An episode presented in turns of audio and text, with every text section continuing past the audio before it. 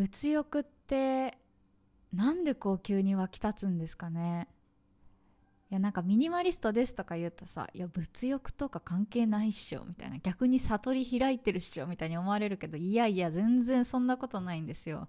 でね今日久しぶりに一日オフで仕事から離れてねそしたらなんか普段見ないインスタグラムとか YouTube とかそういうのをねなんかゆっくり見た一日だったんですよ。でさ私 YouTube とかね結構モノ系の YouTube が大好きであの今日見たのはねトバログさんっていう20代男性の方の YouTube なんですけどあの本当にね丁寧な暮らしというか物愛にあふれている YouTube であのいつもね自分が買ったものとかこれおすすめですよみたいなガジェットとか、まあ、身の回りのものとか紹介されている方なんですけどいやトバログさんの YouTube 見てたらさいや欲しいものがいろいろ出てきすぎちゃってもう大変。なんか可愛いスニーカーいいなとかさえー、そのガジェットめっちゃ便利そうみたいな感じで久々にさ物欲スイッチがオンになっちゃっていろいろ見漁っちゃったよ。でねなんか物欲ってさ向き合い方がめちゃくちゃ大事じゃないですかあれも欲しいこれも欲しいって言ってさまあお金は度外視してねなんかじゃあ買いあさったとしてそれで本当に幸せになるかって言ったら必ずしもそうじゃないと思うんですよまあそれは私が大切にしている信念の一つなんですけどだからやっぱりさこう湧き立つ物欲をうまく整理していかなきゃいけないのかななんて思ってるんですよね。ということで今日は私なりの物欲との向き合い方についてお話ししたいと思います。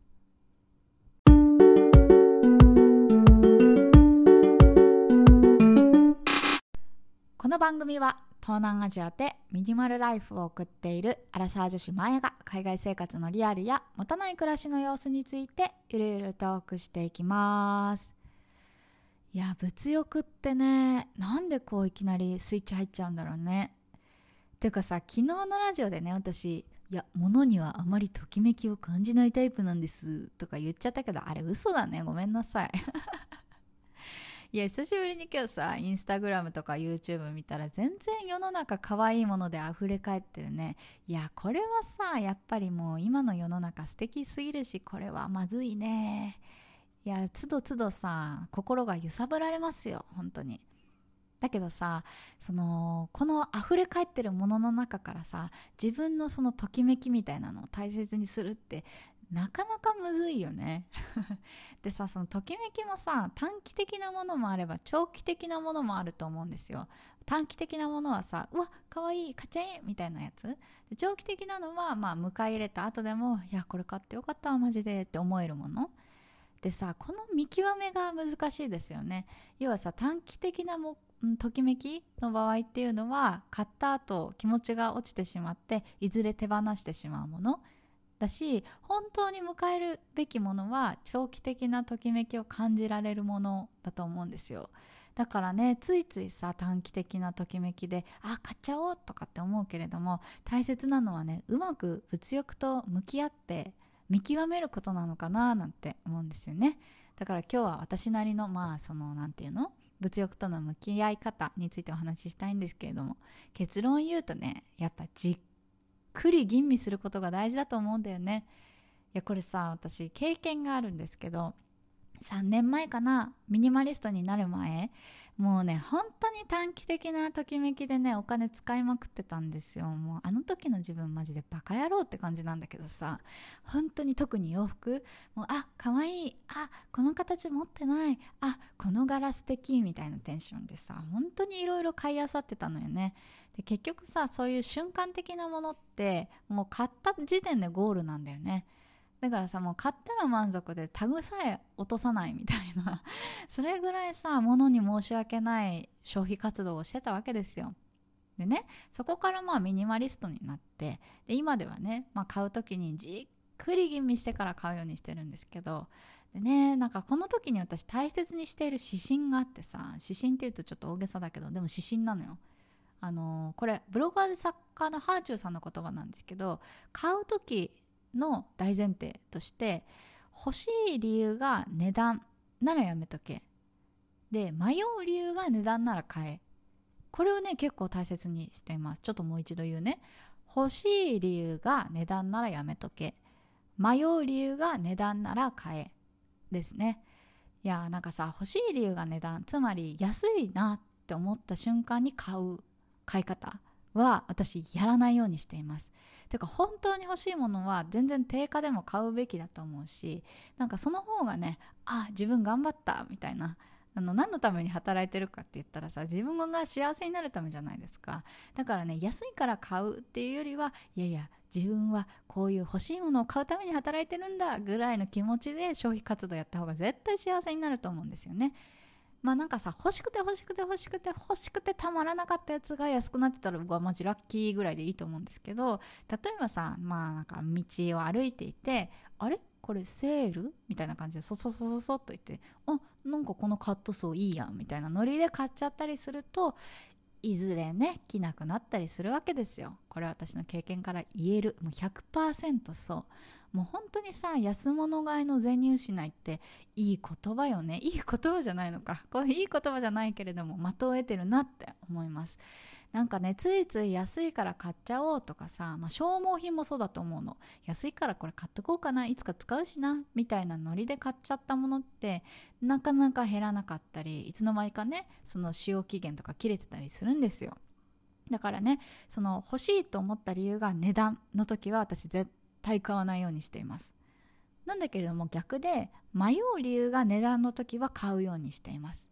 それこそさ清水の舞台から飛び降りるみたいな覚悟でって言うじゃないですか。あれまさにね私結構大切にしているかな。洋服でもガジェットでも何でもかんでもなんですけど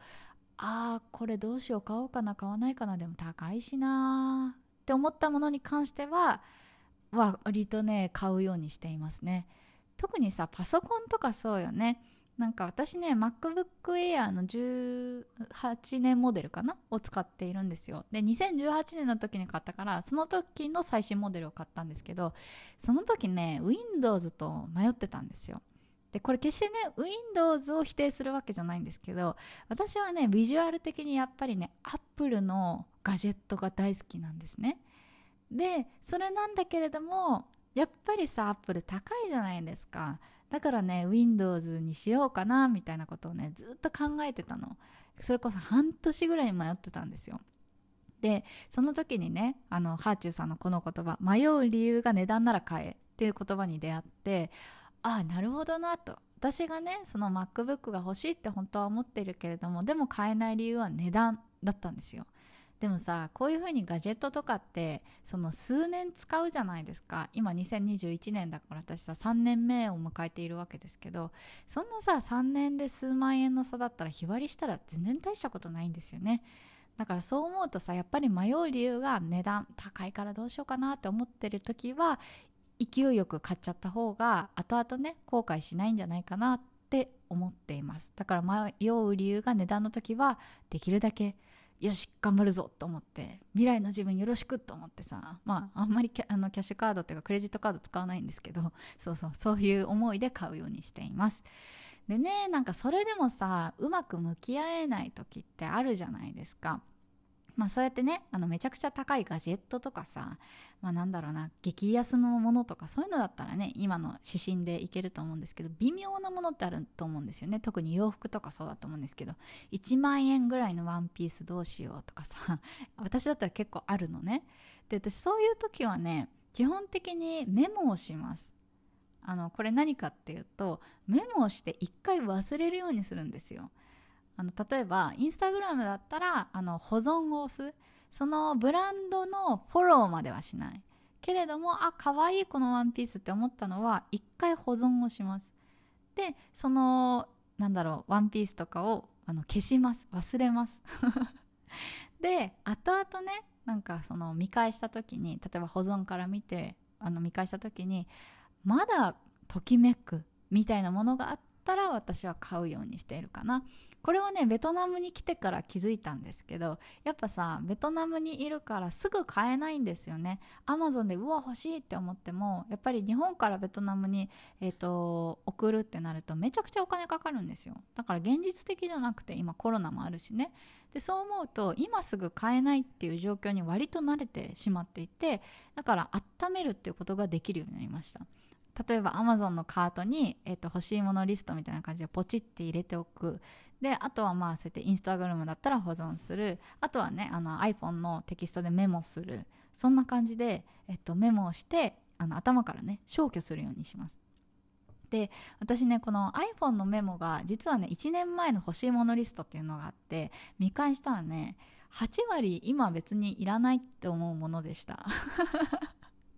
危ないよね。だから1年前さその勢いで買ってももしかしたら手放してたかもしれないんだなって思うとこうやってねじっくりじっくり時間をかけるっていうのもめちゃくちゃいいんじゃないかなと思います。やっぱさ私とかはすごい暇だからさ 一日あの引きこもってて暇だからさああれも欲しいこれも欲しいっていうなんかスイッチ入っちゃうとずっとそればっかウォッチしちゃうんだけど多分皆さんとかって日々ねお仕事で忙しかったり家事で忙しかったりいろいろ忙しいと思うんですよね。だからね その忙しさを味方にしてもう一回忘れるぐらいなんかそれぐらいねなんかちょっとなんだろうなあの時間をかけるっていうのも一つ手だと思います。でねなんかその時間をかけてしまったらいずれ欲しいと思った時に買えないんじゃないかって思うと思うんですけどぶっちゃけそれはねもうそれでいいと思ってるんですよね。縁がなかったって割り切るみたいな。